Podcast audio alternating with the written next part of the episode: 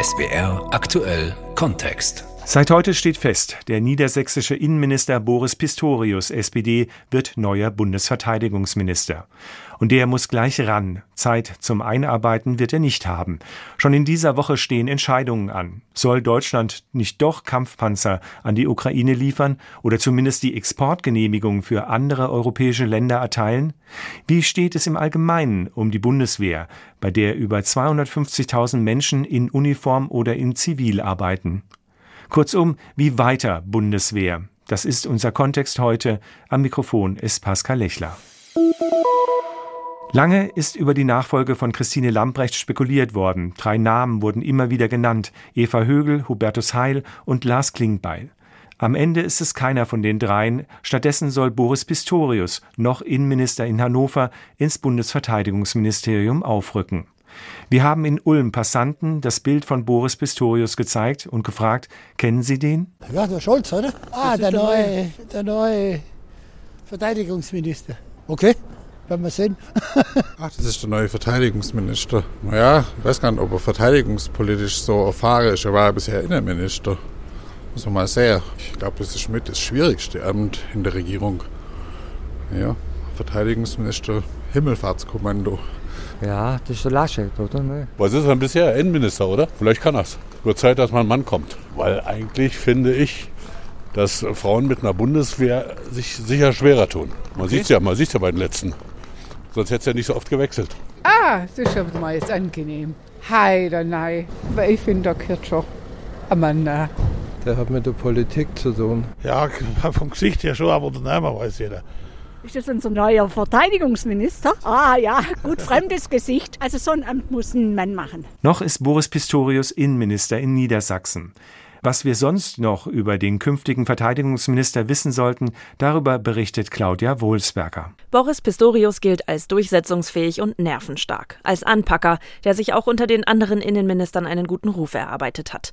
Schwerpunkte seiner Arbeit in Niedersachsen Cyberkriminalität, die Polizei modernisieren und der Kampf gegen Extremisten. 2017 verbietet sein Ministerium einen Islamverein in Hildesheim, den auch der Attentäter Anis Amri besucht hatte. Pistorius kann hart durchgreifen. Er lässt zwei islamistische Gefährder abschieben, noch bevor sie Straftaten begangen hatten. Wir senden damit als Landesregierung ein bundesweit klares Signal an alle Fanatiker, dass wir ihnen keinen Zentimeter für ihre menschenverachtenden Pläne lassen. Sie haben jederzeit mit der vollen Härte der uns zur Verfügung stehenden Mittel zu rechnen, völlig egal, ob sie hier aufgewachsen sind oder nicht. Gleichzeitig engagiert sich Pistorius in der Flüchtlingspolitik. Nach einem Besuch im Flüchtlingslager Moria in Griechenland fasst er einen Beschluss. Zumindest die Kinder, die teils unbegleitet in fremden Zelten schliefen, müssten da rausgeholt werden. Er trommelt für Unterstützung bei seinen Länderkollegen beim Bundesinnenminister. Es dauert zwar ein halbes Jahr, aber dann kommen die ersten Flugzeuge mit Kindern und Jugendlichen aus Moria in Deutschland an. Das Thema Flüchtlinge bleibt für Pistorius aktuell, auch nach dem russischen Angriff auf die Ukraine. Niedersachsen nimmt zurzeit mehr Geflüchtete Quote auf, als die Quote vorsieht, auch wenn das bedeutet, dass wieder Menschen in Sport- und Messehallen untergebracht werden müssen. Dem Anspruch, den wir haben, können wir im Augenblick nicht gerecht werden. Das ist einfach so, das gilt überall so. Vorrang hat der Schutz der Menschen, die auf, dem, auf der Flucht vor dem Krieg sind, sie sicher unterzubringen, sie zur Ruhe kommen zu lassen. Alles andere wird sich dann finden. Da muss man dann einfach auch realistisch bleiben. Dass Pistorius in Berlin nach Höherem strebt, wird ihm in Niedersachsen schon lange nachgesagt.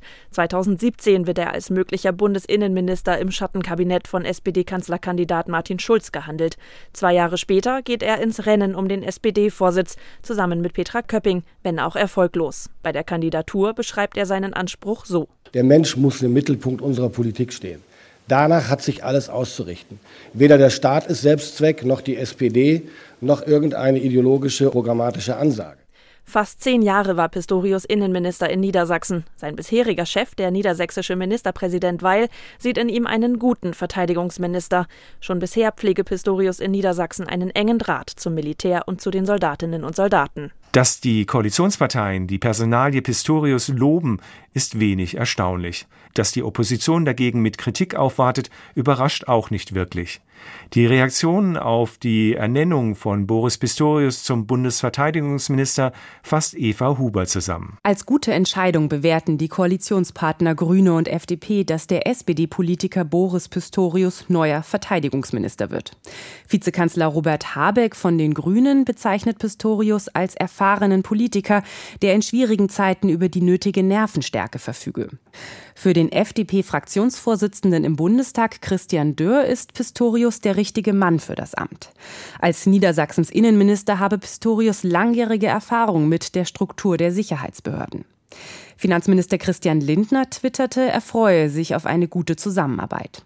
Die Union auf der anderen Seite kritisiert die Entscheidung als Besetzung aus der B-Mannschaft. Erneut spiele Sachkompetenz und Erfahrung mit der Bundeswehr keine Rolle, sagt der stellvertretende Vorsitzende der Unionsfraktion Johann Wadefuhl. Ähnlich sieht es die AfD. Die Bundeswehr brauche einen echten Fachmann außerhalb verkrusteter Parteistrukturen, sagt der AfD-Verteidigungspolitiker Rüdiger Lukassen. Lob kommt vom Verband der Reservisten der Bundeswehr. Pistorius, der Wehrdienst geleistet hat, habe schon lange gute und intensive Kontakte zur Reserve in Niedersachsen. Fast ein Jahr nach Ausrufung der Zeitenwende durch Kanzler Scholz hat sich bei der Bundeswehr nur wenig getan. Die Truppe ist führungslos. Die Ausrüstung, Waffen und Panzer fehlen oder funktionieren nicht mehr. Was jetzt geschehen muss und was der Neue im Bändlerblock Boris Pistorius mitbringen muss, wollte mein Kollege Florian Rudolph von Patrick Sensburg, dem Präsidenten des Verbands der Reservisten, wissen. Herr Sensburg, ist er eine gute Wahl oder sehen Sie da doch eher einen weiteren Parteisoldat ohne Fachkenntnis? Glaube, das ist eine gute Entscheidung. Ähm, der Innenminister Pretorius hat äh, lange Jahre Erfahrung als Innenminister in der Menschenführung. Er kennt die sicherheitspolitischen Fragen unseres Landes. Er kennt auch die Reserve aus Niedersachsen. Er hat sich sehr dafür eingesetzt, dass auch Niedersachsen ein Heimatschutzregiment bekommt. Von daher glaube ich, dass es jemand ist, der die Bundeswehr auch führen kann. Er hat äh, Führungs- und Durchsetzungsqualitäten. Ich glaube, es ist eine gute Entscheidung. Das klingt alles sehr positiv. Sehen Sie denn auch, dass er nah an der Truppe ist oder nah an der Truppe sein kann? Also das muss er jetzt natürlich zeigen. Er war ja bisher Innenminister, aber er hat eben die Themen, die auch die Bundeswehr beschäftigen, schon wahrgenommen, schon auf dem Schirm als Innenminister. Und ich glaube, dass er sich sehr schnell in das neue Amt einarbeiten kann. Und ich äh, schätze eben die Durchsetzungsfähigkeit. Das brauchen wir jetzt bei den sicherheitspolitischen Themen.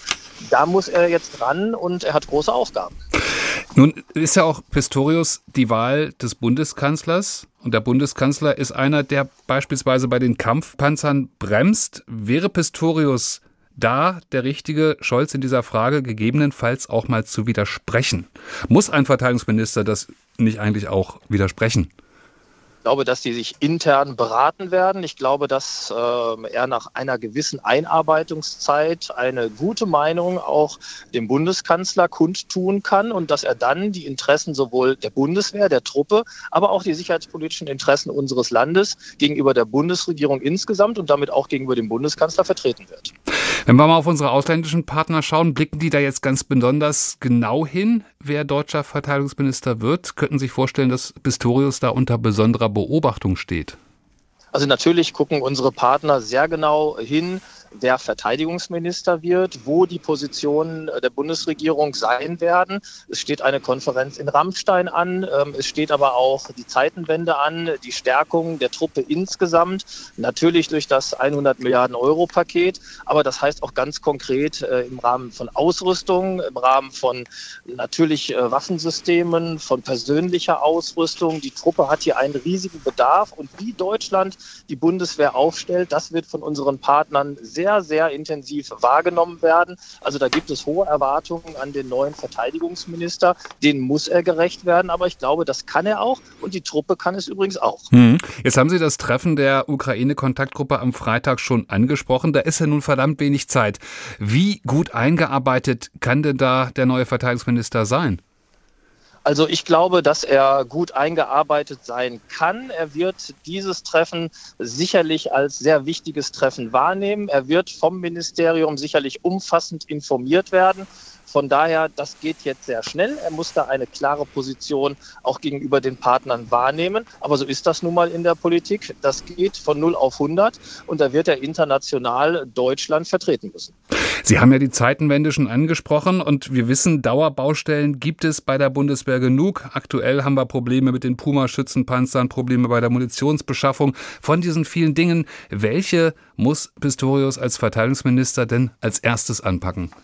Ich glaube, ganz wichtig ist das Mindset der Truppe, dass wir uns nicht darin verlieren, immer wieder zu erklären, was nicht alles geht, warum Dinge nicht funktionieren, warum wir bestimmte Dinge nicht leisten können, sondern dass wir mehr daran arbeiten zu erklären, warum wir etwas können, was wir an internationalen Leistungen anbieten können, was möglich ist. Ich glaube, die Truppe kann viel, viel mehr, als wir bis jetzt noch sehen. Und da wird es eben ein Minister sein müssen, der Truppe motiviert, der die Richtung vorgibt und dass wir eben nicht darin verharren wie bisher, Bundeswehr im Bürokratismus der Bundeswehr insgesamt, sondern Möglichmacher werden anstelle von ähm, einer Truppe, die immer wieder nur sich darin verfängt, äh, zu erklären, was nicht geht. Herr Sensburg, das klingt jetzt theoretisch ja erstmal ganz gut, aber es gibt ja nun praktisch doch viele Widerstände, die er da überwinden muss. Ja, ich glaube, es ist kein leichtes Ressort und die Truppe hat auch 30 Jahre aufgrund der Schrumpfung der Bundeswehr erklären müssen, was nicht geht. Jetzt einen Turnaround hinzukriegen, das kann natürlich im Rahmen der Zeitenwende durch das 100 Milliarden Paket passieren. Es braucht aber auch ein Turnaround in den Köpfen der Soldatinnen und Soldaten, gerade der militärischen Führung. Ja, aber wie genau das, genau das, dieses Mindset, wie kommt man daran? Wie stellt man das denn an? Motivation. Einmal ganz klar äh, der Truppe den Mut geben, auch unbeliebte Entscheidungen zu treffen, dann aber auch zu führen, indem man auch die, die, Truppe ermöglicht, Entscheidungen selber zu treffen. Das ist das Prinzip der innere Führung. Das muss wieder viel stärker gelebt werden. Ich sage mal, der Bataillonskommandeur muss Dinge selber entscheiden können, ohne dass er sich auf drei Ebenen darüber erst rückversichern muss. Also da die Truppe auch wieder entscheidungsfreudiger aufzustellen, ihr den Rückhalt zu geben, auch Entscheidungen zu treffen, das wird Aufgabe des Ministers sein. Welche Charaktereigenschaften wären da denn besonders gefordert? Durchsetzungsfähigkeit, Klarheit in den Aussagen und dann aber auch sich vor die Truppe zu stellen, wenn sie dann diese Aufgaben auch selber wahrnimmt, entscheidungsfreudig ist, dann muss er vor der Truppe stehen. Die Soldaten mitnehmen, das ist natürlich eine wichtige Aufgabe. Eine andere ist natürlich, das kann alles nicht gelingen, wenn die Lager leergeräumt sind. Was brauchen wir denn am nötigsten? Also ich glaube, die entscheidende Richtung muss sein, Kampfkraft der Truppe zu steigern nicht neue Kommandos, nicht mehr Weisungen, nicht mehr Befehle, nicht mehr Dokumente, sondern es zählt alles das, was die Kampfkraft der Truppe steigert, alles das, was Bürokratismus darstellt, das muss abgeschafft und hinterfragt werden. Alles, was uns international stärker aufstellt, was in Richtung Landes- und Bündnisverteidigung geht, ohne die internationalen Verpflichtungen zu vergessen, das mhm. ist gut. Alles andere muss hinterfragt werden, auch zum Beispiel ähm, die Zahl der Kommandos, die wir in der Bundeswehr haben. Wie wird sich die Bundeswehr unter der jetzt sehr wahrscheinlichen Führung von Boris Pistorius entwickeln? Also das wird natürlich äh, die nächste Zeit zeigen. Er wird hier sehr schnell, ich sag mal, ähm, einen klaren Führungsanspruch beanspruchen müssen. Er muss das Vertrauen auch der Generalität gewinnen. Das geht nur gemeinsam, aber er bringt auch eine sehr, sehr gute Eigenschaft mit. Er kennt Personalführung. Als Innenminister weiß er, wie Personal äh, zu führen ist. Auch das Innenministerium, die Innenministerien der Länder haben natürlich aufgrund der Polizei eine hohe Personalstärke. Von daher kennt er das. Und da wird er eben viele, viele Soldatinnen und Soldaten überzeugen müssen. Aber ich glaube, als Innenminister bisher kann er das. Wird er sowas wie eine Probezeit haben? Sie sagten ja gerade, dass eben viele ihn doch sehr kritisch beäugen werden. Also ich glaube, da bin ich mir auch mit vielen Verteidigungspolitikern einig. Er hat keine große Probezeit. Die Aufgaben warten nicht. Er muss jetzt von 0 auf 100 ins Geschäft einsteigen. Von der Truppe erwarten wir eine sogenannte Kaltstartfähigkeit. Die muss er als Minister jetzt auch bringen.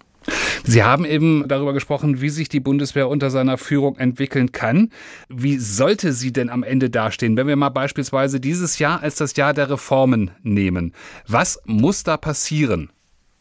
Ich glaube zum einen die klare Ausrichtung auf Bündnis- und Landesverteidigung. Ähm, da muss das notwendige Gerät peu à peu in der Truppe mhm. ankommen. Das muss jetzt auch schnell gehen. Was brauchen wir da am dringendsten? Was muss das sein? Also es braucht natürlich die Struktur sowohl in der aktiven Truppe als auch in der Reserve, in den Heimatschutzregimentern. Ich habe es eben erwähnt, Niedersachsen hat ein Heimatschutzregiment, ein zusätzliches bekommen. Es braucht das notwendige Material sowohl in der aktiven Truppe als auch in der Reserve. Es braucht aber auch die entsprechenden Waffensysteme. Wir haben angesprochen den Puma. Mhm. Es muss ausreichend Gerät da sein, nicht nur in so kleiner Zahl, dass wenn das eine oder andere mal kaputt geht, dass wir dann nichts mehr haben. Militärisches Gerät Gerät wird massiv beansprucht. Da sind Ausfälle vorprogrammiert und wenn dann die Stückzahlen oft so gering sind, dann ist eben nichts mehr da. Also es braucht auch eine erhebliche Zahl an Material und wir müssen natürlich auch Soldatinnen und Soldaten haben und in die Bundeswehr bekommen. Das ist auch wieder eine Frage der Motivation. Beim Gerät haben wir gesehen, dass die Beschaffung ein großes Problem ist. Was müsste man da besser machen? Das ist eine Baustelle, die äh, frühere Ministerinnen und Minister hatten. Es muss jetzt gelingen, alles unter dem Blickwinkel der militärischen Fähigkeiten, der Kampfkraft zu sehen. Ich glaube, dass im Vergaberecht in sicherheitspolitischen Fragen mehr möglich ist, als wir uns immer vorstellen. Es wird immer das Europarecht und das europäische Vergaberecht angeführt. Ich glaube, dass wir in sicherheitspolitischen Fragen erheblich mehr an Möglichkeiten haben, als wir uns derzeit zutrauen. Was sollte ein Verteidigungsminister Boris Pistorius denn dringend vermeiden? Also ich glaube, vermeiden gibt es unheimlich viel als Verteidigungsminister. Er sollte aber nicht auf irgendwelche Fettnäpfchen gucken. Er muss mutig rangehen. Er hat eine starke Truppe, er hat eine starke Bundeswehr und da diese Stärken herausarbeiten mit einem großen Vertrauen in die Truppe, aber mit klarer Ausrichtung auf eine starke Truppe mit Kampfkraft, dann macht er nichts falsch und nicht, äh, ich sag mal, mutlos sein, auf Fettnäpfchen achten mutig vorangehen und ich glaube, dann schafft er es auch. Ist es ein Schleudersitz oder doch ein Amt, in dem man sich auch profilieren kann? Es ist eine, ein Amt mit riesigen Chancen, mit einer starken Truppe, mit wirklich äh, wunderbaren Soldatinnen und Soldaten. Und das muss man als Verteidigungsminister auch sehen. Es ist ein ganz tolles Amt. Es wartet eine große Aufgabe auf den künftigen Verteidigungsminister Boris Pistorius, vor allem aber viel Arbeit, um das Ministerium aus den Negativschlagzeilen zu holen. Das war der Kontext, wie weiter Bundeswehr. Am Mikrofon war Pascal Lechler.